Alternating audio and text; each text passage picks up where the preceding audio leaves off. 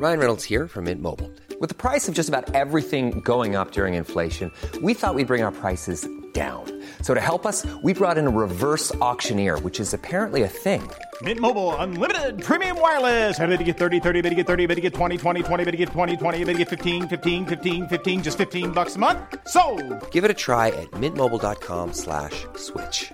$45 upfront for three months plus taxes and fees. Promo for new customers for limited time. Unlimited more than 40 gigabytes per month. Slows. Full terms at mintmobile.com.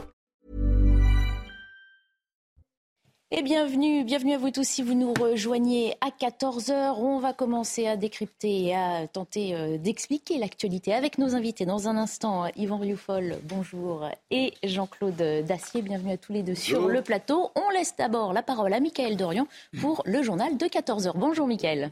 Bonjour Barbara, bonjour à tous. Et à la une de l'actualité, Vladimir Poutine s'est exprimé tout à l'heure depuis le Kremlin. Le président russe est revenu sur la tentative de rébellion de la milice Wagner le week-end dernier. Il a notamment observé une minute de silence pour des pilotes militaires tués lors de ces affrontements et a remercié les soldats qui ont, je cite, empêché une guerre civile. Je vous propose de l'écouter. Aujourd'hui, sur cette place historique du Kremlin de Moscou, les représentants des forces armées russes, du FSB, sont de véritables défenseurs de la patrie.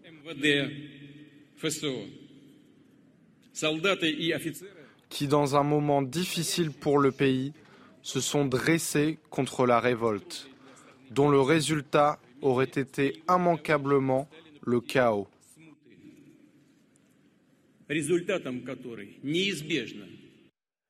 Dans l'actualité également, deuxième jour de visite pour Emmanuel Macron à Marseille. Le chef de l'État s'attaque aujourd'hui au volet éducatif de son plan Marseille en grand. Ce matin, il s'est rendu sur le chantier d'une école et a notamment été interpellé par un élu sur la problématique des fermetures de classes. Regardez.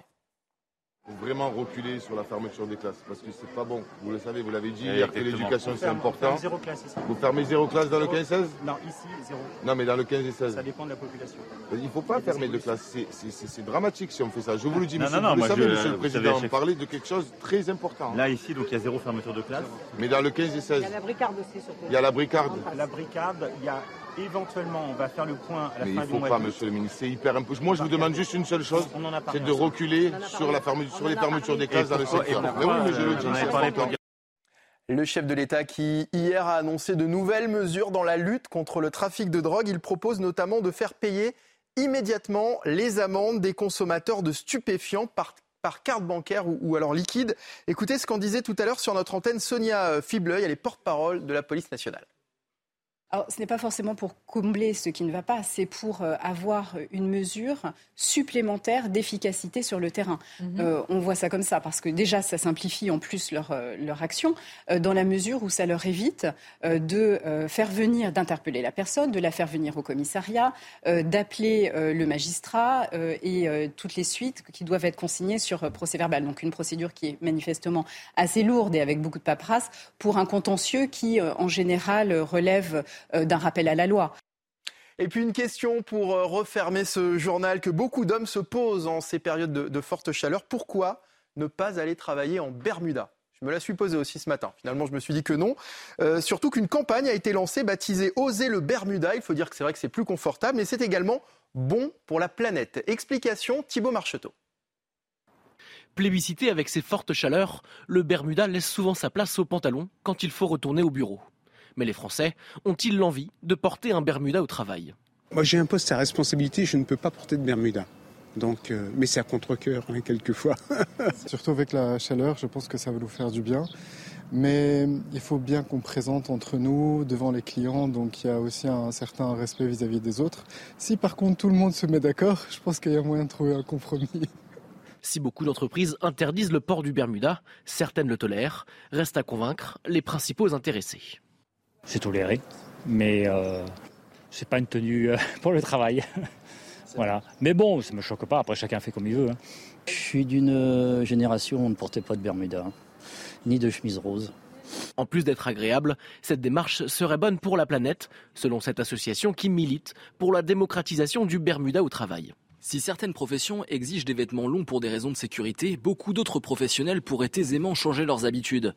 Ainsi, travailler en Bermuda permet de passer la climatisation à 26 degrés et réaliser jusqu'à 30% d'économie d'énergie. Selon la loi, il est autorisé de porter un Bermuda au travail, sauf contre-indication, dans le règlement intérieur de votre employeur. Voilà Barbara pour le port du Bermuda au travail. On pourra peut-être poser la question à Jean-Claude et Yvan. Pourquoi pas Je vous donne rendez-vous euh, demain, peut-être euh, en Bermuda, puisque le beau temps euh, continue. Ah, ridicule, disent-ils ici. On n'est pas Très bien.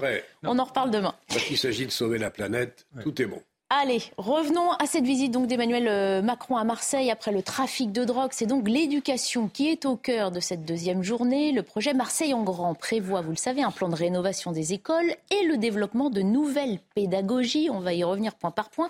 Il faut dire que la situation hein, est décrite à Marseille par les parents et les associations comme catastrophique. Un chiffre 40% des écoles de la ville sont en mauvais état. On va faire euh, d'abord le retour en images et en séquence euh, sur cette visite d'Emmanuel Macron ce matin dans une école primaire des quartiers nord avec ce récit de Corentin Brio. Entre les poignées de main et les selfies, le président a rencontré de jeunes élèves enthousiastes. Mais c'est aussi frotté à des questions épineuses. Tu veux à Marseille Oui On n'y arrivera pas à ça. En visite dans une école primaire en cours de rénovation à Marseille, Emmanuel Macron a fait état de l'avancement du plan école, où 60 établissements doivent être rénovés d'ici 2026. Il a pu échanger avec les différents acteurs de ce grand chantier. Mais je pense qu'on est aussi en capacité d'inventer une structure du 21e siècle et une, signature architecturale un peu homogène. On travaille. Il faut qu'on arrive euh, à faire que ces, écoles 2030, si je puis dire, elles aient une, identité architecturale qui soit propre à, nos générations et euh, aux générations qui arrivent et qui correspondent d'ailleurs à l'école qu'on veut. Le président s'est également exprimé sur les inégalités au sein des écoles. La question c'est est-ce que la même école permet de corriger des inégalités de départ? La réponse est non. Vous avez aujourd'hui un système scolaire qui est plus déterministe qu'il y a 30 ans. Donc ça montre que le système que certains défendent en la main sur le cœur disant égalité, égalité, ça marche plus. Hypocrisie, hypocrisie, moi je réponds. Depuis le lancement de la première phase du plan Marseille en grand, 28 chantiers de construction ou de rénovation d'écoles ont été lancés pour un budget global d'1,5 milliard d'euros. Voilà, revenons sur ces chiffres. Hein. Marseille en grand pour l'éducation. Regardez, c'est un chantier, il est vrai, hein, d'une ampleur inédite qui prévoit donc de rénover 188 écoles. Un projet à 1,5 milliard euh, d'euros. Où en est-on depuis euh, que Emmanuel Macron a lancé ce chantier en septembre 2021 Eh bien, six écoles ont été livrées l'année dernière, 22 chantiers sont en cours et 31 étude lancée. Pour se rendre compte de la situation, on va donner la parole à Fadela Widef. Bonjour, merci d'être avec nous. Euh, vous faites partie de l'association Arc-en-Ciel qui œuvre dans les quartiers de Marseille pour favoriser le lien avec l'école et surtout l'accès à tous à une école de qualité. Pourquoi la situation des écoles marseillaises, est si catastrophique? Alors bonjour à tous, merci de me donner la parole. Euh, la situation des écoles, en fait, ça souffre d'une carence de 30 ans, en fait. Peut-être plus que 30 ans. 35 ans, peut-être, où les écoles des quartiers nord, en particulier, ont été négligées, euh, n'existaient pas pour l'ancienne municipalité. Donc euh, là, c'est la municipalité actuelle a posé les yeux sur le problème des écoles des quartiers nord et on se rend compte que c'est un chantier monstrueux. Mmh. Alors on parle d'écoles vétustes, euh, de problèmes hein, euh, d'hygiène aussi, de cafards, euh, de rats. Qu'est-ce qui est pour vous là Qu'est-ce qui devrait être la priorité de ces chantiers qui sont lancés? Comment dire que tout est prioritaire dans, dans, l'école de nos enfants, dans l'école de la République? Il n'y a rien qui n'est pas prioritaire. Il y a des écoles n'ont pas de chauffage, n'ont pas de clim quand il fait chaud. Il fait chaud chez nous dans le sud, sont sales les toilettes, euh, il y a des écoles où les toilettes datent d'il y a 20 ans.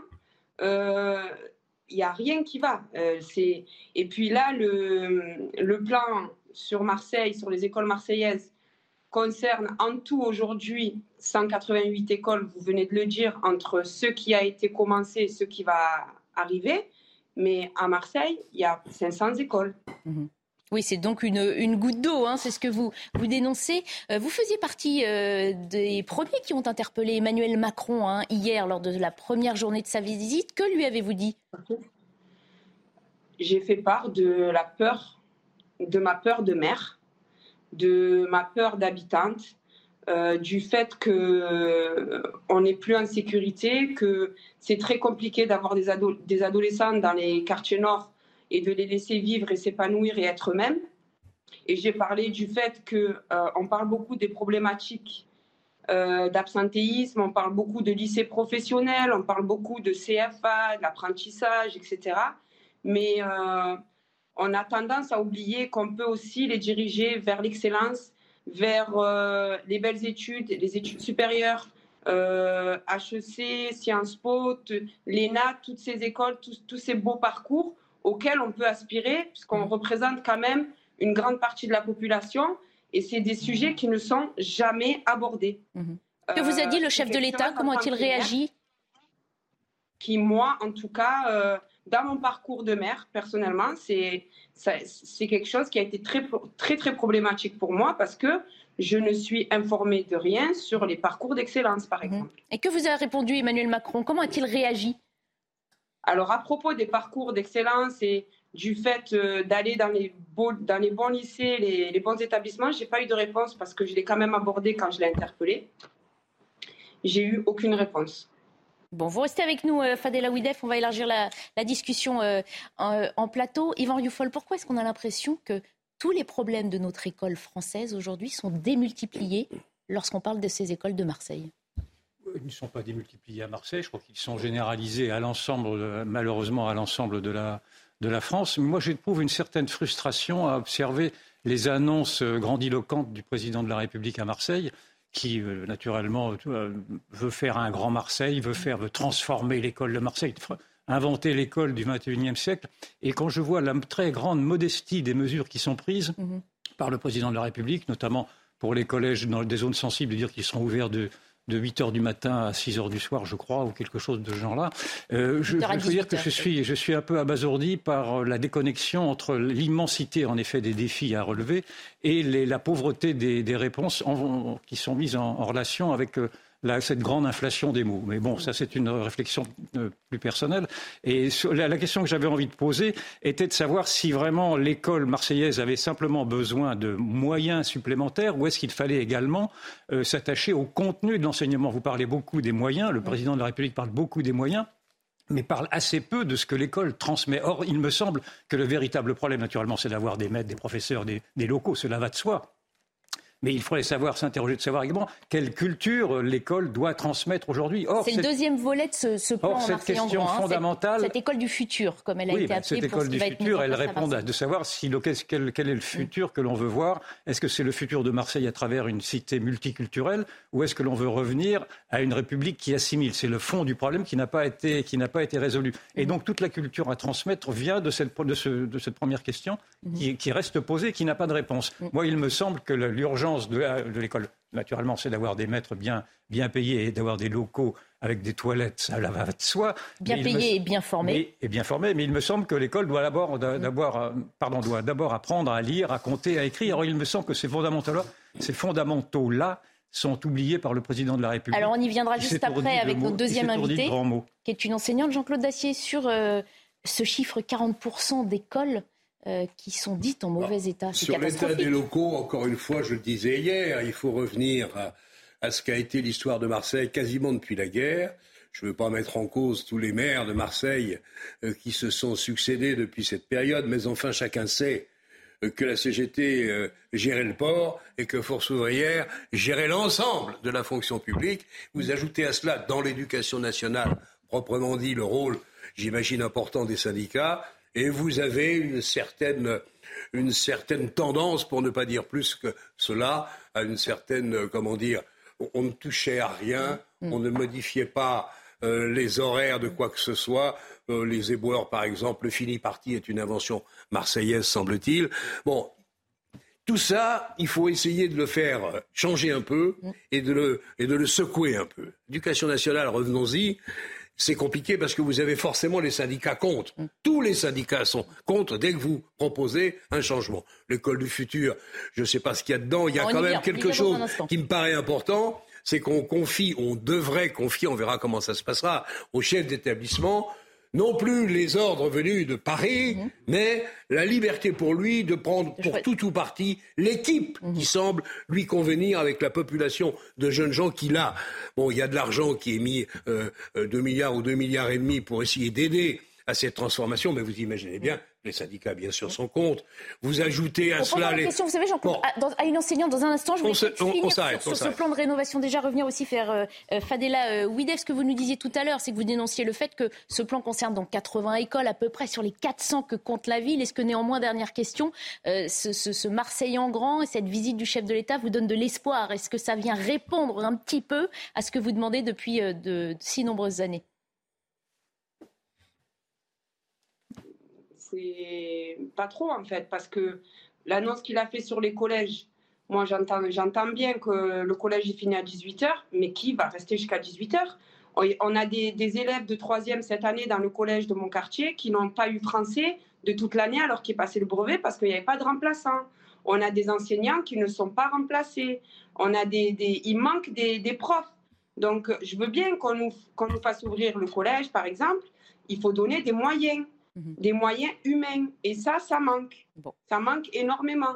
Mhm. Donc, je ça fait toujours plaisir d'avoir un président de la République qui, qui clairement aime la ville de Marseille, mais euh, faut, faut, se mettre, euh, il faut mettre là, il faut avoir la réalité du mhm. terrain en face et se dire quand même qu'il y a tellement de carences que un million ou deux millions, est-ce que vraiment euh, ça, va, ça, va, ça va aider?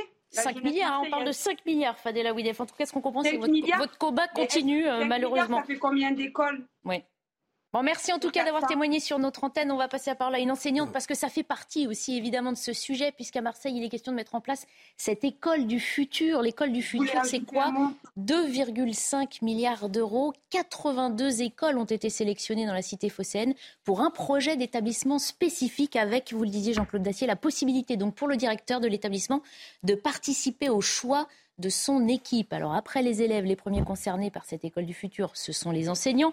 Bonjour euh, Ariane Lombardi. Alors le maire de Marseille hein, avait lui-même désapprouvé l'idée de ce laboratoire finalement, hein, d'une expérimentation sociologique pour les Marseillais. Comment voyez-vous les choses? Bah, Disons que c'est assez inquiétant comme euh, type de mesure dans dans le sens où on va appliquer à l'école euh, publique les recettes euh, de l'école privée, c'est-à-dire le recrutement d'une équipe enseignante en fonction de besoins par les chefs d'établissement. Mhm. Donc ça pose, ça pose question et la majorité des syndicats sont opposés à ce type de proposition. Vous comprenez bien que nous sommes des fonctionnaires d'État et être recrutés euh, comme dans une entreprise privée, ça pose question. Mhm. Alors, en même temps, au fond, on sent que la mesure, elle est peut-être destinée à mettre l'accent, plus de moyens, une pédagogie adaptée à ces quartiers dits difficiles euh, qui euh, n'aideraient pas de la même façon d'autres enfants ailleurs dans le territoire. Ça part, on peut dire, d'une bonne idée, non? Alors, ça part d'une bonne idée, bien entendu, mais euh, est toujours éludée la question des moyens humains. C'est-à-dire qu'aujourd'hui, dans les quartiers, et l'intervenante précédente en a parlé, que ce soit dans les quartiers ou ailleurs, lorsqu'un enseignant est mobilisé pour partir en formation, lorsqu'un enseignant euh, doit être remplacé et qu'il n'y a pas de remplaçant, lorsque les remplaçants se retrouvent sur des postes fixes à l'année, il y a une question de moyens humains, il y a une question de formation, il y a une question de recrutement. Aujourd'hui, la carrière enseignante ne fait plus rêver les jeunes générations.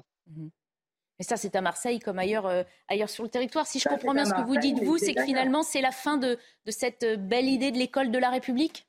Non. Bah, tout à fait. Là, on, on sent qu'il y a un réel problème dans l'école de la République, mais c'est un problème de moyens.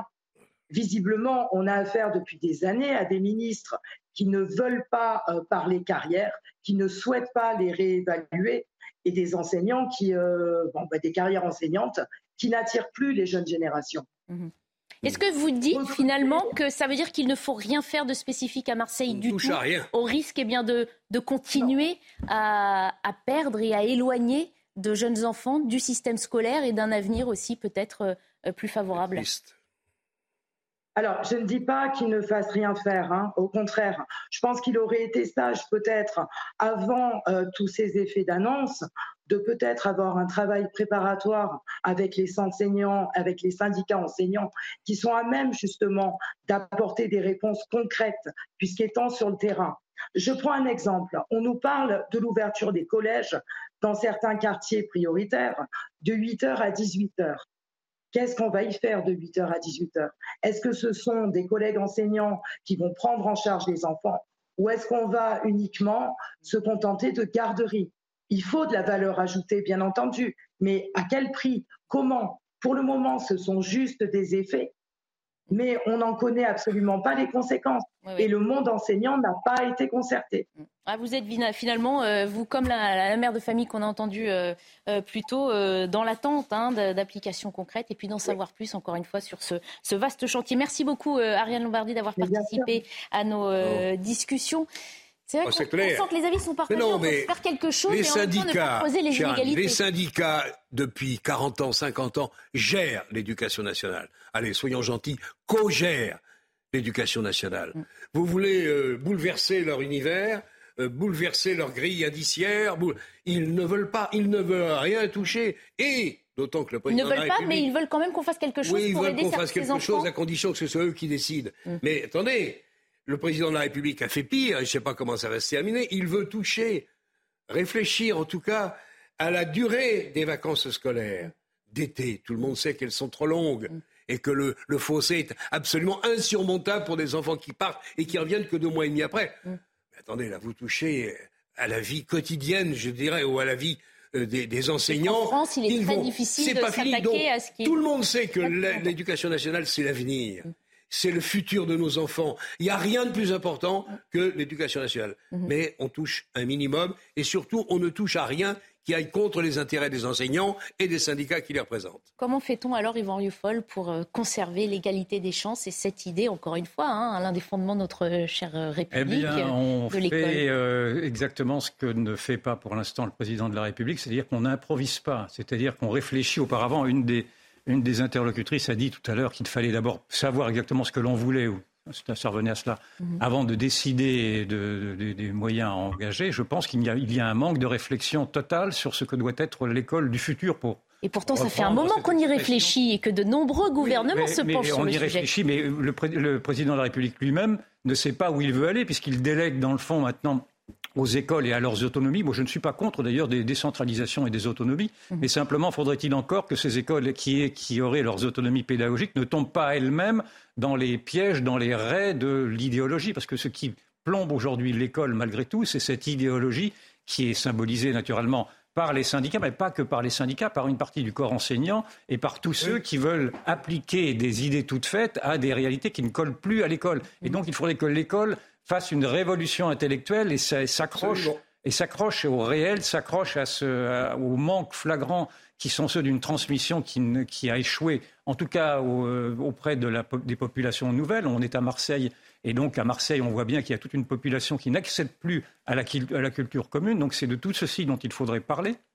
Or, je m'aperçois que le président de la République recommence dans le fond son grand one-man show qu'il mm. avait parfaitement réussi après les Gilets jaunes. On, revoit les mêmes images avec ce qui suggère d'ailleurs un manque d'inspiration dans le fond du président de la République qui refait ce qu'il sait faire le mieux et bon, on se met en bras de chemise, tapote les, vieilles recettes, enfants, etc. Mm. Il adore ça. Auront-elles le même effet? C'est pas sûr. Mais, hein. mais, cela ne sert à rien. Mm. Cela n'avait servi à rien à l'issue des Gilets jaunes avec ce grand débat. Cela ne servira à rien, j'en fais le pari, mm. à l'issue de ce, de ce, nouveau tour de, de, de, chauffe à Marseille, parce qu'encore une fois, il y a un manque de réflexion, un manque d'intelligence collective.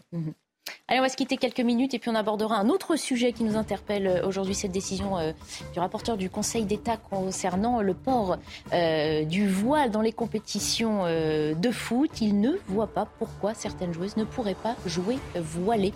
On en discute dans un instant. 14h30, le temps de faire un point sur l'essentiel de l'actualité résumé, résumé par Somaya Labidi. Vladimir Poutine a rendu hommage à son armée à la mi-journée. Une armée qui a selon lui empêché une guerre civile pendant la rébellion du groupe paramilitaire Wagner. Le président russe assure que ni l'armée ni la population n'ont soutenu la milice. Le chef du Kremlin ajoute qu'aucun soldat russe en Ukraine n'a été redéployé en Russie pour stopper la rébellion. Un terrain de football de forêt vierge toutes les 5 secondes ou l'équivalent de, de la Suisse en un an. C'est ce qu'aurait perdu la planète en 2022 selon des données satellites de Global Forest Watch. Des écosystèmes primordiaux détruits en grande partie pour l'agriculture et l'élevage, principalement au Brésil, pays le plus touché. Et puis ce chiffre pour terminer, 20% d'eau perdue dans les fuites. L'UFC Que Choisir tire la sonnette d'alarme. L'association de défense des consommateurs en appelle au pouvoir public pour mettre en œuvre un véritable plan de rénovation des réseaux d'eau et empêcher qu'un litre d'eau sur cinq ne soit perdu du fait des fuites. On en vient à cette euh, décision qui interpelle. Donc, euh, décision à vie hein, du Conseil d'État concernant le collectif des hijabeuses qui militent pour le droit de participer à des compétitions voilées. Le rapporteur public a pris leur parti en recommandant l'annulation de l'article 1er de la Fédération française de football, article, je vous le rappelle, qui interdit tout port de signes ou de tenue manifestant ostensiblement une appartenance religieuse. Avant d'en discuter, on écoute les explications avec ce reportage de Mathilde Couvillère-Flandroy et Léo Marcheguet. Le hijab a-t-il sa place sur les terrains de football? Pour Mathieu Boccoté, la réponse est non ce sont les, islamistes eux-mêmes qui nous disent si vous ne respectez pas le hijab dans le sport, vous ne respectez pas les musulmans. Alors que les musulmans, une bonne partie d'entre eux, ne revendiquent d'aucune manière le port du euh, hijab, le port de signes religieux dans le sport. Il faudrait refuser cet effet d'amalgame. Le véritable pas d'amalgame, il est là. Ce n'est pas parce que vous refusez les signes religieux ostentatoires dans l'espace public que vous refusez la croyance des uns et des autres. Alors que certains dénoncent l'islamisation du sport, d'autres, comme le collectif des hijabeuses, se sont défendus ce lundi contre l'article 1 de la Fédération française de football, interdisant tout port de signes religieux lors des compétitions. Le rapporteur du Conseil d'État a donné un avis favorable, une réussite pour l'avocate du collectif. L'ambition du sport euh, est celle de l'intégration, celle du vivre ensemble, celle de la cohésion.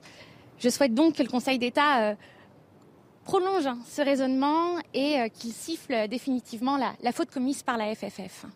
Le rapporteur a cependant marqué une différence entre les compétitions nationales et locales. Les joueuses de l'équipe de France doivent rester neutres, tandis que les joueuses en équipe locale devraient pouvoir porter le hijab lors des rencontres sur le terrain.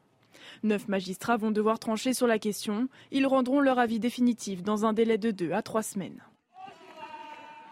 Voilà, et pourquoi dit-on que cet avis pourrait être suivi par les magistrats du Palais Royal? Eh bien parce que cela arrive dans 90% des cas. Ces juristes rendront leur décision donc euh, mi-juillet. Si on s'arrête donc sur ce sujet, c'est parce que la décision, cet avis, a de quoi interroger où est passée la neutralité du sport? C'est une question que je vais tout de suite euh, poser à Saïd Njimi. Bonjour, merci d'être avec nous. Vous êtes un ancien arbitre de football. Vous en avez géré un des différents sur la pelouse. Alors, première question, quel est votre regard sur l'éruption de cette question religieuse dans le football et votre réaction à cet avis? On, en avait déjà parlé lors d'une précédente émission où on était tous à peu près en phase sur le fait qu'on n'y était pas très favorable. En tout cas, moi, je n'y suis pas favorable puisque je partage pas du tout l'avis de l'avocate qui, parle d'intégration. Pour ce qui me concerne, l'intégration, c'est de jouer euh, de la même manière partout, en tout cas s'agissant du sport. Et jouer de la même manière, c'est euh, simplement porter un short, un maillot, une paire de chaussettes pour être absolument à, l'égalité en quelque sorte, y compris en termes de tenue pour pratiquer ce sport là Donc, euh, je ne m'y résous pas. Euh, j'espère que, de mon point de vue en tout cas, que cette décision ne, sera pas validée. Mhm. Alors le sujet hein, est aujourd'hui soulevé par ce collectif de hijabeuses qui clame que, que le combat n'est pas politique, hein, qu'il n'est pas religieux, qu'il concerne le sport et seulement le sport. Tout ce qu'on veut, disent-elles, c'est jouer au football.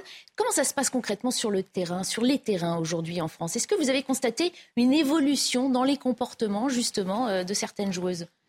Alors d'abord, je les crois. Euh, il n'est absolument pas question de remettre en doute leurs euh, leur, propos, hein. bien au contraire, elles défendent leur intérêt et elles ont raison. Alors, de par ma casquette de président de la Ligue de football de Nouvelle-Aquitaine, puisqu'on gère ici 80 000 matchs par an avec 190 000 licenciés, et c'est vraiment le football de base, celui qui est, qui est évoqué donc par ces hijabeuses, euh, ici en Nouvelle-Aquitaine, ça se passe très bien. On a j'ai eu l'occasion de dire à votre antenne dernièrement, lorsqu'on était ensemble, qu'on n'avait eu que quelques rares cas, et ces cas-là, avec beaucoup de dialogue, avec beaucoup de discussions, on a réussi réussi à, les, à, faire comprendre aux, jeunes filles que l'intérêt, leur intérêt, c'était qu'elles puissent jouer au football de la même manière, dans la même tenue, encore une fois, pour favoriser justement l'intégration. C'est pour ça que je ne partage pas ce que, ce que disait l'avocate. Pour moi, l'intégration, c'est véritablement être tous égaux, tous les mêmes, et en toutes circonstances.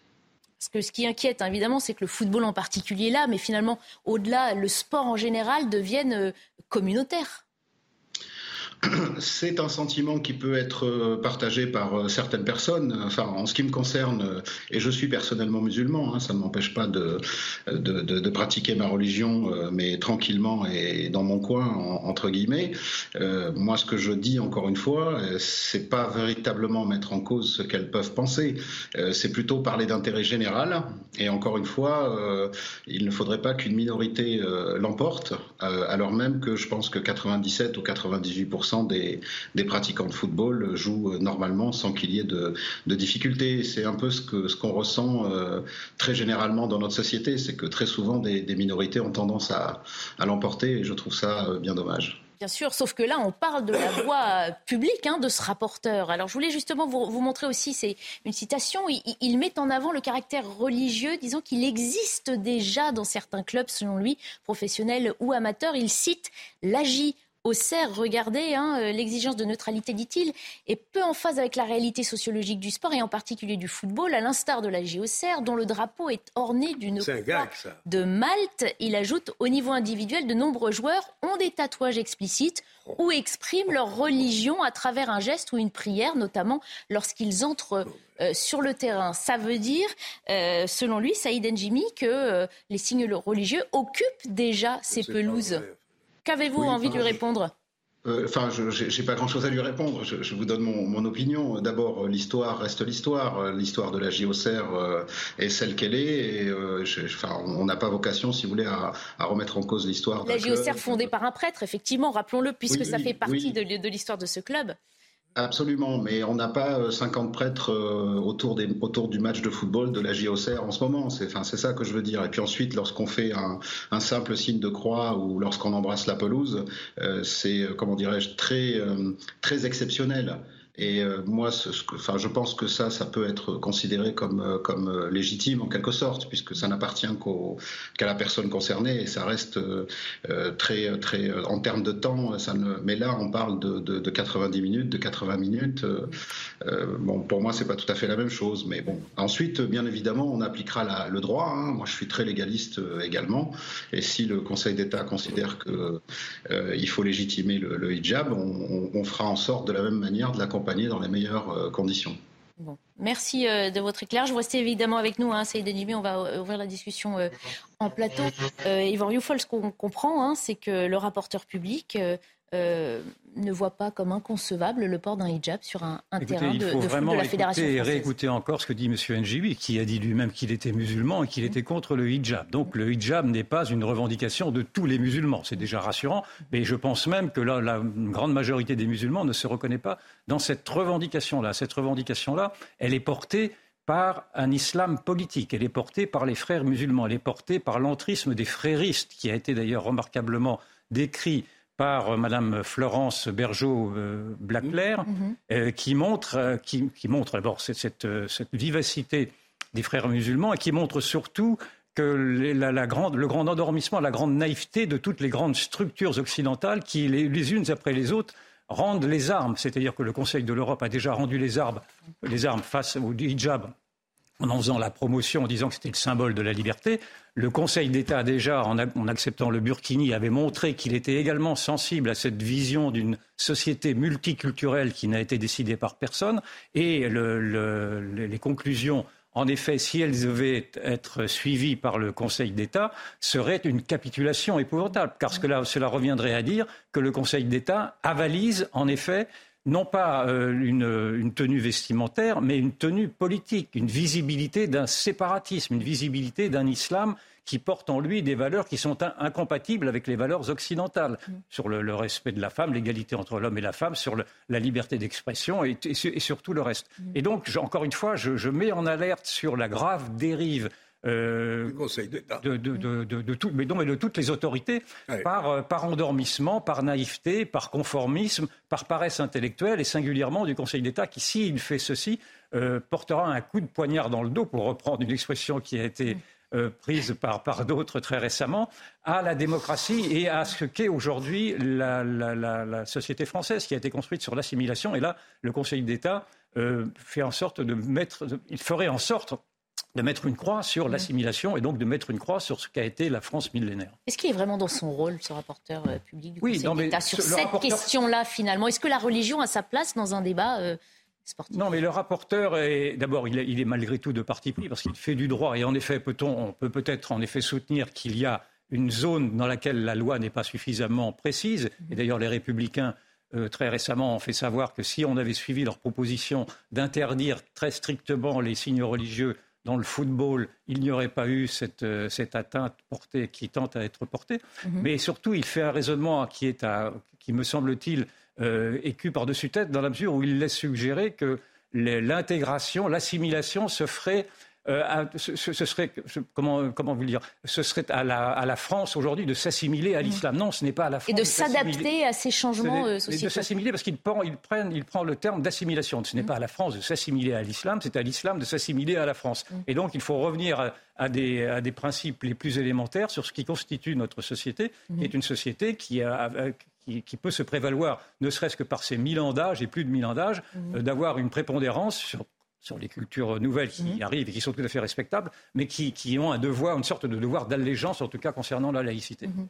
Justement, la laïcité, Jean-Claude Dacier, ce, principe cher au fondement de notre République, elle doit s'appliquer aussi sur les terrains de sport, quels qu'ils soient. C'est pour ça qu'il est clair que et les arguments des jeunes hijadeuses et les arguments de leur, euh, de leur avocate sont le contraire de ce que, de ce, de ce que prétend leur discours. Mhm. On est à l'opposé à l'opposé de l'assimilationnisme. On est au contraire dans l'affirmation d'une volonté politique, d'une volonté religieuse, disons-le comme eux, les fréristes derrière ou pas derrière, probablement derrière, mais c'est le contraire de l'assimilation. Mhm. C'est une, c'est une, si, si le Conseil d'État entérine l'avis de son rapporteur, vous verrez là, vous verrez l'explosion des hijabs sur les terrains de football.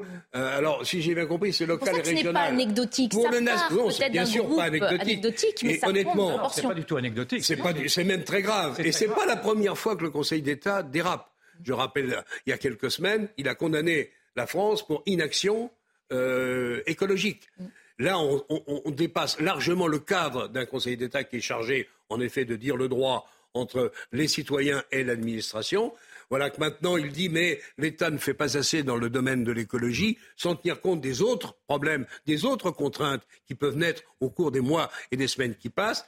Donc on est dans un dérapage, comme disait je ne sais plus qui, à la force d'installer partout des contre-pouvoirs, il n'y a plus de pouvoir. On est parfaitement dans cette situation aujourd'hui. Je suis allé, quand je m'occupais un peu de football, je suis allé souvent à, à Auxerre.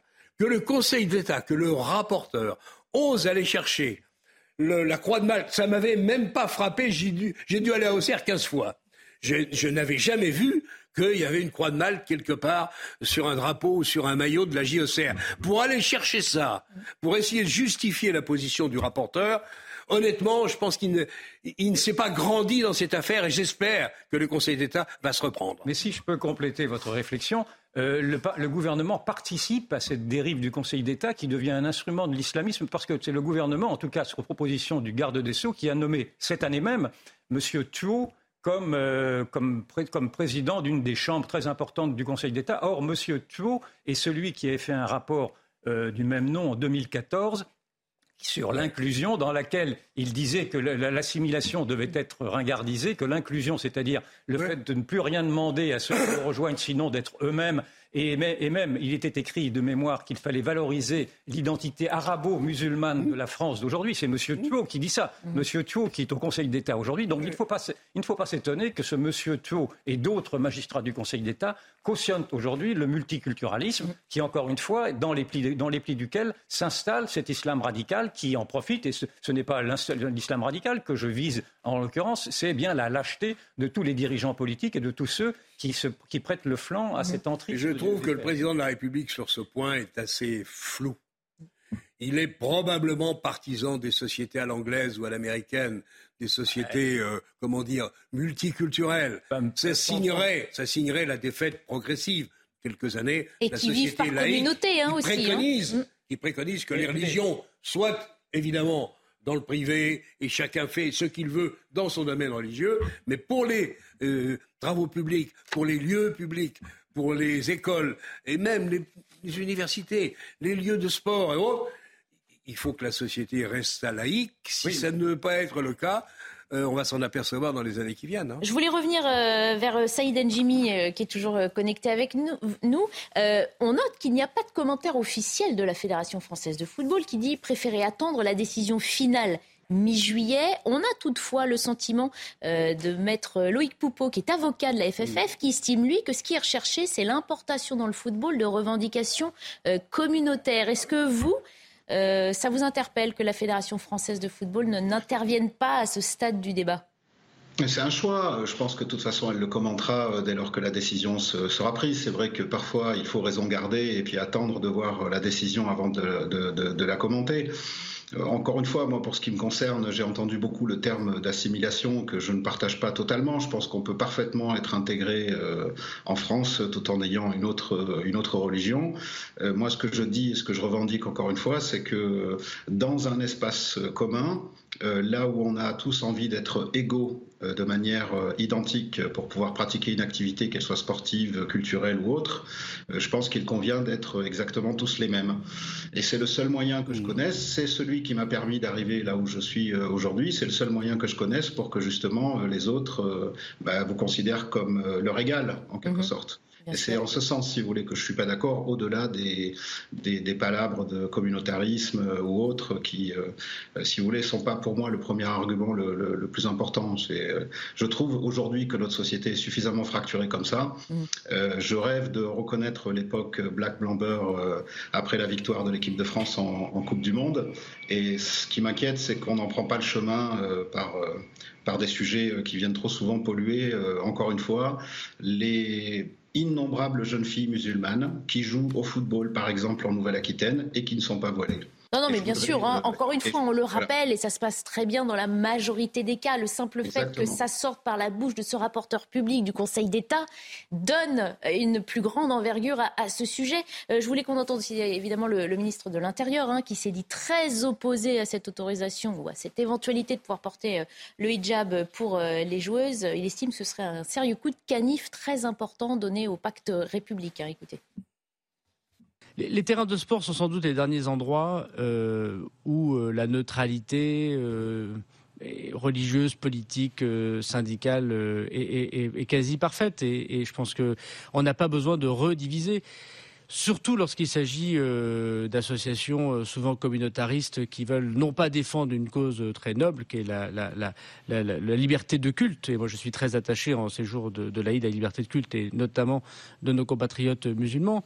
Mais ça n'a rien à voir avec euh, les coups de boutoir contre la République. Et on n'a pas à porter de vêtements religieux lorsqu'on fait du sport. Donc j'y suis très opposé. Et, évidemment, ce serait un, un- un coup de canif très fort contre le pacte républicain que de le permettre. Voilà, on sent que cette République, elle se défend, mais qu'elle est attaquée, grignotée par, euh, par petits bouts. En tout cas, que certains cherchent la, la là- Là où j'ai un petit point de, de désaccord sur intégration-assimilation. L'assimilation, c'est quelque chose d'important parce que ça veut dire que vous acceptez la manière d'être, la manière de vivre, les codes de la société dans laquelle vous entrez. Euh, ça ne veut pas dire que la religion vous est interdite, quelle qu'elle soit. Mais c'est vrai qu'il y a un débat entre l'intégration comme un premier stade et l'assimilation comme un second. Mais l'objectif qu'il faut, une société comme la nôtre doit se fixer, c'est que quelque part, en dépit, encore une fois, des pratiques religieuses qu'on peut avoir dans le privé ou dans des lieux réservés, sur les lieux publics, il faut qu'il y ait une liberté euh, de, de- de- de défendre euh, les enjeux sportifs sans avoir à y rajouter je ne sais quel témoin ou témoignage de la religion à laquelle vous appartenez. Là, on sort du chemin.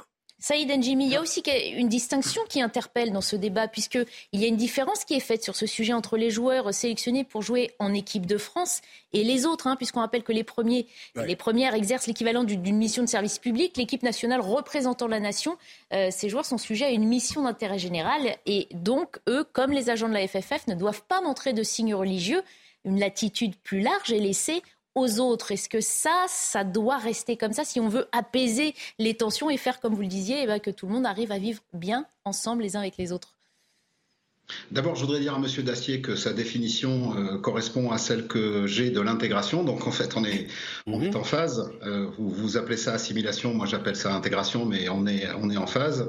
Et puis ensuite, pour répondre à votre question, euh, je trouve qu'on a parfois trop tendance à prendre des demi-mesures à aller à la moitié du sujet en disant que d'un côté euh, l'équipe nationale n'y est pas tenue et puis de l'autre côté euh, les autres euh, y sont tenus. Moi je suis plutôt partisan d'une décision unique, claire, nette, précise. On est d'accord, ça ne devrait pas rester comme ça. Il faut pouvoir mettre tout le monde sur un même pied d'égalité.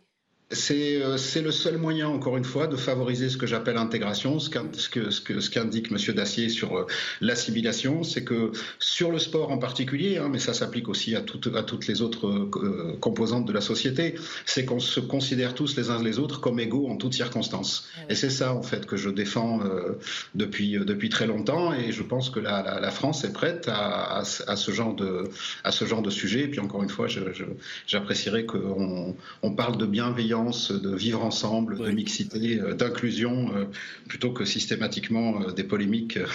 On est d'accord. C'est un peu difficile en ce moment, monsieur non, mais on est tous on est d'accord sur le pour défendre ces valeurs-là, évidemment, et faire que chacun, qu'on soit tous égaux et qu'on arrive à vivre. Alors, je, ne parlais pas, je ne parlais pas des personnes qui sont sur le plateau. Hein, je parlais. Non, mais profitons-en tous ensemble pour lancer un appel à l'ensemble de nos concitoyens, parce qu'il n'y a que comme ça qu'on y arrivera. Il faut que les terrains de foot restent sacré, alors là sans mauvais jeu de mots, en tout cas en dehors de ces questions religion, comme tous les autres espaces publics. Oui, à cette, à cette réserve près que je, je, je, pressens une dissonance au cœur même du gouvernement, ne serait-ce qu'entre mm. M. Darmanin qui dit des choses tout à fait justes et par exemple M. Papendiaï, qui est à l'école anglo-saxonne du multiculturalisme. Mhm.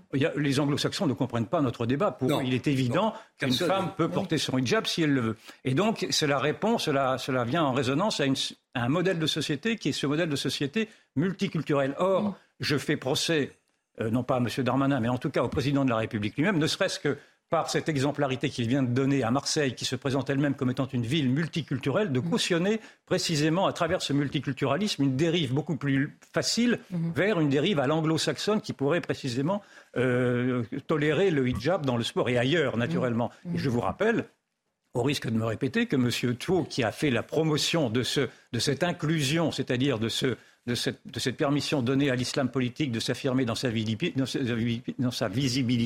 que ce monsieur Tour a été nommé par le sous, sur proposition du garde des Sceaux, avec mhm. l'aval du, président de la République très récemment, au Conseil d'État lui-même. Donc il y a quand même une grande ambiguïté de la mhm. part euh, du chef de l'État euh, sur la vision qu'il a de la France de demain. Je lui fais procès de penser que cette France de demain sera une France multiculturelle. peut-être que sa présence à Marseille pendant trois jours révèle au fond que Marseille, c'est euh, quelque part un peu son modèle.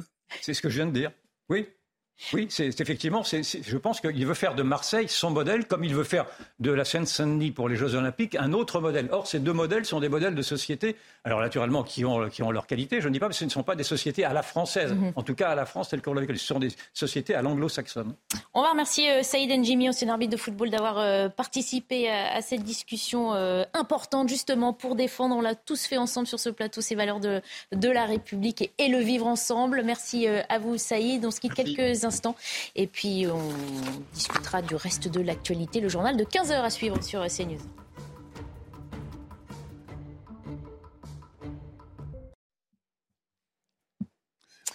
Bienvenue si vous nous rejoignez. Il est 15h, l'heure du grand JT. On accueille pour ce JT Elodie Huchard, Éric de Ritmaten et Amaury Bucco. Bienvenue à tous les trois. À la une de l'actualité, Vladimir Poutine qui s'est une nouvelle fois exprimé.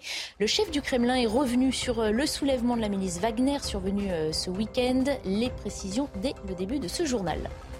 Emmanuel Macron poursuit sa visite à Marseille. Au deuxième jour dans la cité phocéenne, il s'est rendu sur le chantier d'une école. Nous ferons le point euh, dans un instant sur ses annonces en matière d'éducation. Le reste de l'actualité, c'est aussi cet adolescent de 17 ans tué ce matin suite à un refus d'obtempérer à Nanterre. Le conducteur de la voiture était déjà connu des services de police pour des faits similaires. Et le château de Versailles fête ses 400 ans cette année. Ce mardi, il ouvre au public les appartements privés de Marie-Antoinette, un espace parmi les plus secrets mais aussi les plus raffinés de l'ancienne résidence royale. Vladimir Poutine a donc une nouvelle fois pris la parole depuis le Kremlin. Le président russe est revenu sur la tentative de rébellion de la ministre, ministre Wagner ce week-end. Il a notamment observé une minute de silence pour euh, des pilotes militaires tués lors de ces affrontements. Il a aussi euh, remercié les soldats qui ont empêché, dit-il, une guerre civile. On l'écoute. Vous avez défendu l'ordre constitutionnel, la vie, la sécurité et la liberté de nos concitoyens. Sauver notre patrie de turbulences. Dans les faits, vous avez empêché une guerre civile. Et ne manquez pas euh, ce soir notre soirée spéciale Ukraine à partir de 21h euh, sur euh, notre antenne. Première partie, les soldats de l'information. Deuxième partie, dès 22h15 sur le tournant de la guerre. Et puis derrière, un débat animé par Julien Pasquet. Dès 23h, 23h, un documentaire sur le rôle des femmes jouées dans cette guerre. En France, au deuxième jour de sa visite à Marseille, Emmanuel Macron s'est rendu dans une Il poursuit à présent ce déplacement dans un hôpital militaire du 13e arrondissement.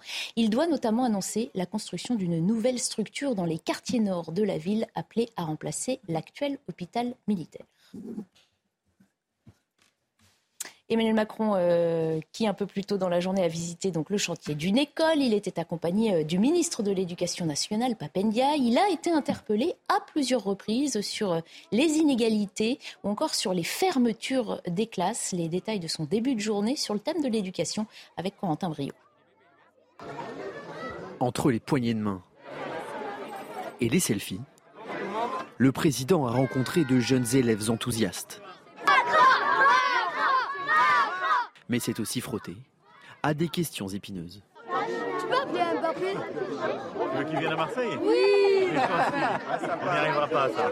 En visite dans une école primaire en cours de rénovation à Marseille, Emmanuel Macron a fait état de l'avancement du plan école, où 60 établissements doivent être rénovés d'ici 2026. Il a pu échanger avec les différents acteurs de ce grand chantier. Mais je pense qu'on est aussi en capacité d'inventer une structure du 21e siècle et une, signature architecturale un peu homogène. On travaille. Il faut qu'on arrive euh, à faire que ces, écoles 2030, si je puis dire, elles aient une, identité architecturale qui soit propre à, nos générations et euh, aux générations qui arrivent et qui correspondent d'ailleurs à l'école qu'on veut. Le président s'est également exprimé sur les inégalités au sein des écoles. La question c'est est-ce que la même école permet de corriger des inégalités de départ? La réponse est non. Vous avez aujourd'hui un système scolaire qui est plus déterministe qu'il y a 30 ans. Donc ça montre que le système que certains défendent en la main sur le cœur disant égalité, égalité, ça marche plus. Hypocrisie, hypocrisie, moi je réponds. Depuis le lancement de la première phase du plan Marseille en grand, 28 chantiers de construction ou de rénovation d'écoles ont été lancés pour un budget global d'1,5 milliard d'euros. Voilà, on a entendu le chef de l'État. On va à présent entendre Elodie Huchard qui récupère sa voix. Bonjour Elodie, bonjour. Euh, beaucoup d'annonces donc, notamment autour de ce plan école à Marseille. Concrètement, est-ce que ça va changer les choses. Ce qui est très compliqué, en fait, au-delà de ces annonces, c'est la mise en place de ces annonces. Parce que quand le président de la République explique que les élèves doivent passer plus de temps, euh, que ce soit moins de vacances scolaires ou plus de temps sur la journée au sein de l'école ou du collège, forcément, ça veut dire qu'il faut du personnel. Et on sait déjà à quel point l'éducation nationale a du mal à recruter, ne serait-ce que pour garantir les cours qui sont en place. Alors forcément, ça peut être une bonne idée. On comprend la logique du président de la République, c'est de se dire plus ces enfants restent de l'enceinte scolaire, plus ils ont du temps euh, pour apprendre de nouvelles choses et plus aussi ils ont du temps pour ne pas être dans leur quartier. Mais ça veut dire qu'il faut trouver des enseignants et pas simplement des adultes qui surveillent, par exemple, des jeux de récréation. Et puis surtout, c'est la philosophie derrière, euh, voir jusqu'au bout où peut aller le président de la République. Finalement, c'est comme si l'État euh, palliait les parents défaillants, c'est-à-dire de dire comme les parents n'arrivent plus à éduquer les enfants, l'État, l'école va s'en charger. Or, à un moment donné, de toute façon, l'État ne pourra jamais prendre en charge l'éducation de chacun des enfants. Donc c'est pour le coup peut-être une bonne idée, mais derrière expliquer aussi aux enseignants qu'il va falloir travailler plus et avoir moins de vacances. On n'est pas sûr du résultat tout de suite. On continuera de suivre ça avec vous. Euh, merci Elodie Huchard. Je vais passer la parole à Michael Dorian qui nous a rejoint et qui va revenir, Michael, sur cette première journée d'hier de la visite d'Emmanuel Macron à Marseille qui a été placée là sur, sous le signe de la lutte contre les drogues. Absolument, le chef de l'État qui a annoncé de nouvelles mesures dans la lutte contre le trafic de drogue. Il propose notamment de faire payer immédiatement les amendes des consommateurs de, stupéfiants par carte bancaire ou en liquide, mais consommateurs et, policiers restent dubitatifs face à cette annonce. Jean-Michel Decaze, Michael Chailloux. Le deal se déroule en plein jour. Il est 10h30. La marchandise est cachée sous le panneau d'information. Ni le vendeur ni l'acheteur ne craignent quoi que ce soit dans ce quartier de Bellevue à Nantes. Lorsque nous abordons l'un des acheteurs, il nous rit au nez. Tu veux savoir vite fait Moi, il y a une amende, je paye pas mon sang. Voilà ce que j'en En plein centre-ville, 14h30, là aussi, on se cache à peine pour la transaction. Le point de deal se situe à quelques mètres de la vitrine d'une commerçante qui souhaite conserver l'anonymat. L'amende payée sur place, elle n'y croit pas un instant. C'est pas forcément les plus riches qui consomment. Hein. ils économisent de quoi s'acheter un 20 ou 40 balles et ils n'ont pas forcément l'argent sur eux pour payer. Hein voudront pas payer de toute façon. 150 euros en, amende minorée. Donc il va falloir accompagner les gens à un distributeur pour qu'ils retirent cet argent. Cet argent. Euh, complexité, à mon avis. Je ne suis pas sûr que nos collègues soient prêts à transporter euh, euh, de l'argent dans, les véhicules de police. Je vais vous dire franchement, effectivement, c'est plus le, vendeur qu'on va aller interpeller que l'acheteur. C'est un petit côté percepteur et, et c'est vraiment pas du tout notre job. Aujourd'hui, seuls 35% des amendes forfaitaires sont payées. La réaction à présent de Sonia Fibleuil, porte-parole de la police nationale, qui s'exprimait sur notre antenne sur euh, ces annonces du, du, président de la République et sur ces amendes payables immédiatement. On l'écoute ce n'est pas forcément pour combler ce qui ne va pas, c'est pour euh, avoir une mesure supplémentaire d'efficacité sur le terrain. Mhm. Euh, on voit ça comme ça, parce que déjà, ça simplifie en plus leur, euh, leur action, dans la mesure où ça leur évite de faire venir, d'interpeller la personne, de la faire venir au commissariat, d'appeler le magistrat et toutes les suites qui doivent être consignées sur procès verbal. Donc une procédure qui est manifestement assez lourde et avec beaucoup de paperasse pour un contentieux qui, en général, relève d'un rappel à la loi. Voilà pour les propos de la porte-parole de la police. On va faire le point maintenant avec vous, Amaury Bucco du service police-justice. Faire payer tout de suite les amendes pour les consommateurs de stupéfiants. D'abord, est-ce que ça peut fonctionner? Est-ce que ça va vraiment servir à quelque chose? Oui, alors ce qu'il faut comprendre, c'est déjà que, en fait, pourquoi on avait mis en place ces amendes? C'est pour faire face à une, j'allais dire, des échecs, à une impuissance de l'État à punir les personnes qui détiennent euh, des stupéfiants. avant, en fait, avant 2020, ça passait par la justice. Sauf qu'on s'est rendu compte que la justice était trop laxiste et qu'elle ne condamnait pas les personnes qui détenaient des stupéfiants. Soit il y avait un rappel à la loi, ce qui n'est pas une condamnation, soit il y avait carrément une relaxe. Et donc, il y avait une sorte de dépénalisation de fait. Hein. C'était le mot utilisé dans un rapport parlementaire de 2018. Donc, en 2020, on, on décide d'étendre les amendes forfaitaires délictuelles qui étaient déjà en place pour certains délits routiers aux personnes qui détiennent des stupéfiants. Alors là, pareil, on pourrait dire bah, peut-être que ça a fonctionné, mais non, c'est un nouvel échec puisqu'effectivement, Emmanuel Macron a annoncé que seulement 35% de ces amendes étaient payées et donc 65% euh, des personnes qui se voient attribuer ces amendes ne les payent jamais. Donc c'est un nouvel échec. Et c'est pour ça qu'Emmanuel Macron propose donc que les policiers puissent directement euh, faire payer les consommateurs. Mais la, la crainte qu'on peut avoir, c'est que finalement, euh, ceux qui vont payer ces amendes sur place, c'est les 35% qui payaient déjà leurs amendes à distance, et donc que ça ne fasse pas augmenter la statistique. Merci beaucoup, Amaury Bucco. Un adolescent de 17 ans tué ce matin suite à un refus euh, d'obtempérer. Ça s'est passé à Nanterre, dans les Hauts-de-Seine. Le conducteur de la voiture était déjà euh, connu des services de police pour des faits similaires. Il a été touché par balle au thorax lors de ce contrôle routier. Les précisions de Sandra Buisson. Selon les premiers éléments, ce matin, peu avant 8h30 à Nanterre, les policiers ont vu un véhicule rouler dans la voie de bus et ont voulu le contrôler. L'homme au volant a d'abord refusé de s'arrêter, puis a obtempéré et coupé le moteur avant de redémarrer.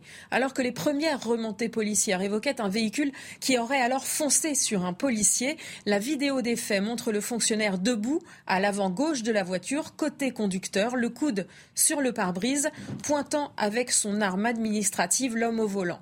Au moment où la voiture redémarre, le policier fait feu et touche le conducteur à la poitrine avant que la voiture n'aille finir sa course encastrée dans un poteau quelques mètres plus loin. Le passager avant du véhicule a pris la fuite. Le mineur assis à l'arrière a lui été interpellé et le conducteur de 17 ans a été pris en charge par les secours avant de décéder peu après, sans que cela ne justifie l'issue fatale. Il était déjà connu de la justice, notamment pour refus d'obtempérer. Deux enquêtes ont été ouvertes pour faire la lumière sur les faits, l'une pour refus d'obtempérer et tentative d'homicide volontaire sur personne dépositaire de l'autorité publique, et la seconde pour homicide volontaire par personne dépositaire de l'autorité publique confiée à l'IGPN, enquête qui devra déterminer si le cadre légal d'usage des armes a été respecté. Un corps a été euh, retrouvé dans les décombres après l'explosion rue euh, Saint-Jacques. Les recherches avaient dû être euh, temporairement interrompues ce week-end, le temps de renforcer la solidité d'un immeuble mitoyen. On rappelle qu'une femme professeure à la Paris American Academy est portée disparue depuis le drame, mais pour l'instant, rien ne dit qu'il s'agisse bien d'elle. La chronique éco à présent, va parler des emballages alimentaires vendus dans la grande distribution. Plusieurs associations dénoncent des emballages trop gros par rapport au contenu.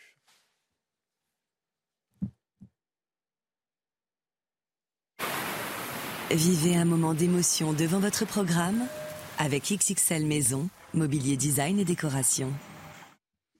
Eric de Maten nous a rejoint. Plusieurs marques sont dans le viseur des associations de consommateurs. Eric, vont-elles réagir et réduire leurs emballages? Alors les marques, pour l'instant, euh, n'ont pas réagi. Hein. D'ailleurs, je peux vous dire que c'est en septembre que ça va se passer. À la rentrée, Olivier Grégoire, Olivia Grégoire, la ministre du Commerce, va saisir le Conseil national de la consommation. Et il est probable que les marques seront obligées d'indiquer la mention nouveau format. C'est ça qui est nouveau. La réduction des contenus dans les emballages, vous savez bien, n'est pas nouvelle. Pour éviter de monter les prix, que font les grandes marques Eh bien, elles gardent les mêmes paquets, mais elles réduisent le poids du produit. C'est ce qu'on appelle la shrinkflation.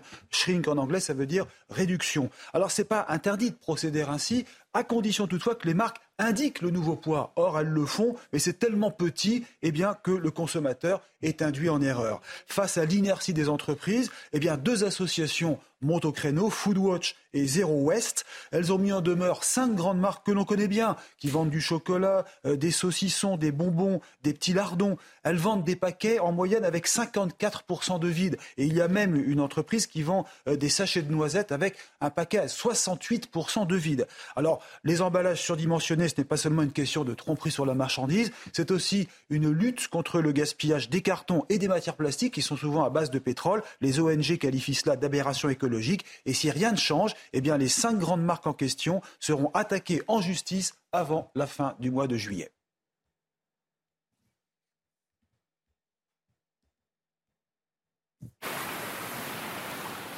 C'était votre programme avec XXL Maison, mobilier design et décoration. Il y a quelques semaines, nous vous euh, parlions du CLAP, le plus grand club de pétanque parisien. Il est menacé par la mairie du 18e arrondissement de devoir quitter son terrain. Et c'est hier soir que différents projets étaient proposés aux élus de l'arrondissement. Reportage de Thibault Marcheteau. Devant la mairie du 18e arrondissement de Paris, ils étaient une petite centaine à manifester quelques minutes avant le début du vote qui scellera l'avenir du CLAP. On est là pour montrer qu'on est présent, euh, qu'on est mobilisé on lâchera rien parce que c'est sûr qu'on va rien lâcher jusqu'au bout. Et euh, pour euh, défendre la vie de quartier à Montmartre, une vie de quartier qui s'étiole et euh, dont on fait partie depuis 52 ans. Et on est là pour se battre pour éviter qu'un opérateur privé reprenne les lieux et fasse du business. Avec plus de 300 licenciés, ces adhérents dénoncent un projet privé qui va remplacer un véritable lieu de vie pour tous ces boulistes, même les plus connus. Nous, on est, on est, des adhérents, des simples adhérents, et on vient jouer de temps en temps à la pétanque, on passe un bon moment. C'est un club de sport, c'est un club social, c'est un club où, il y a beaucoup de personnes qui viennent vivre et qui se retrouvent et qui échangent. C'est le principe euh, du club social euh, très important pour une communauté. Arrive enfin l'heure du conseil d'arrondissement. Les élus se prononcent sur les différents projets et le verdict tombe. Le projet qui a été retenu, c'est le projet de l'hôtel particulier de Montmartre, donc un projet euh, commercial qui a pour but en fait d'avoir une activité qui ne soit pas exactement celle que nous on souhaitait. Le projet doit maintenant être présenté à la mairie de Paris. Les membres du CLAP assurent vouloir s'y rendre pour continuer à défendre leur club de pétanque. Ah, une question à présent que beaucoup d'hommes se posent d'ailleurs en ces euh, périodes de, chaleur. Pourquoi ne pas aller travailler en, en Bermuda. Et oui, pourquoi, ben Mickaël oui, on pourquoi se pose pas la question, vous pouvez la poser la question à Eric aussi. Une campagne a d'ailleurs été euh, lancée, euh, baptisée Oser le Bermuda. Il faut dire que c'est euh, plus confortable, le Bermuda, c'est vrai, mais c'est également bon pour la planète, figurez-vous. Explication, Thibaut Marcheteau. Plébiscité avec ses fortes chaleurs, le Bermuda laisse souvent sa place au pantalon quand il faut retourner au bureau. Mais les Français ont-ils l'envie de porter un Bermuda au travail? Moi j'ai un poste à responsabilité, je ne peux pas porter de Bermuda. Donc, euh, mais c'est à contre-coeur, hein, quelquefois. Surtout avec la chaleur, je pense que ça va nous faire du bien. Mais il faut bien qu'on présente entre nous, devant les clients, donc il y a aussi un certain respect vis-à-vis des autres. Si par contre tout le monde se met d'accord, je pense qu'il y a moyen de trouver un compromis. Si beaucoup d'entreprises interdisent le port du Bermuda, certaines le tolèrent. Reste à convaincre les principaux intéressés. C'est toléré, mais euh, c'est pas une tenue euh, pour le travail. voilà. Mais bon, ça me choque pas. Après, chacun fait comme il veut. Hein. Je suis d'une euh, génération où on ne portait pas de Bermuda, hein, ni de chemise rose. En plus d'être agréable, cette démarche serait bonne pour la planète, selon cette association qui milite pour la démocratisation du Bermuda au travail. Si certaines professions exigent des vêtements longs pour des raisons de sécurité, beaucoup d'autres professionnels pourraient aisément changer leurs habitudes. Ainsi, travailler en Bermuda permet de passer la climatisation à 26 degrés et réaliser jusqu'à 30% d'économie d'énergie. Selon la loi, il est autorisé de porter un Bermuda au travail, sauf contre-indication, dans le règlement intérieur de votre employeur. Et puis a-t-on envie de voir les mollets de ses collègues? C'est un autre sujet dont on débattra peut-être une autre fois. Le château de Versailles fête ses 400 ans cette année. Aujourd'hui, il ouvre au public les appartements privés de Marie-Antoinette, un espace parmi les plus secrets et les plus raffinés aussi de l'ancienne résidence royale. Pour rappel, c'est de ce refuge hein, très privé, loin de la foule, que la reine s'était enfuie avant d'être arrêtée à Varennes en 1791. Jean-Luc Thomas. Dès 1774, dans cet appartement royal de 100 mètres carrés, Marie-Antoinette s'y reposait, recevait ses enfants, ses courtisans. Après dix ans de rénovation, le cocon intime de la reine ouvre enfin au public. Les visiteurs particulièrement pourront apprécier, mieux qu'aucun autre espace à Versailles, euh, ce caractère sensible finalement de projection de la vie quotidienne. Qu'est-ce que peut être la vie quotidienne d'une reine en fait, dans ces tout petits espaces qui forment à la fois un, canevas charmant entre des, petits écrins comme ça où tous les objets d'art entrent en résonance. Vous avez le meilleur évidemment de tous les métiers d'art français. Par groupe de 10, les visiteurs peuvent dès ce mardi déambuler à travers les chambres, le boudoir ou la bibliothèque. Sur deux étages, ce n'est que dorures, boiseries, toiles de jouy, meubles, objets d'art et tableaux précieux. Et les objets, eux, ils sont les vrais témoins vivants de cette époque, c'est-à-dire ce sont vraiment des chaises de l'époque de Marie-Antoinette, des meubles qui lui ont appartenu, les pendules, les flambeaux, les bras de lumière, la, porcelaine, puisqu'on expose ici un service de la reine. Donc tout ça, c'est le plus important en fait. Cette rénovation permet aussi de comprendre un peu mieux la vie publique et privée de Marie-Antoinette, à voir aussi une porte étonnante cachée dans la chambre royale. Ici, la petite histoire rejoint alors l'histoire de France. Voilà pour le journal de 15h. Merci Mickaël Dorian de l'avoir co-présenté avec nous. Merci Eric de Ritmaten. À suivre sur l'antenne de CNews des débats, du décryptage d'actualité autour de Nelly Denac. À demain.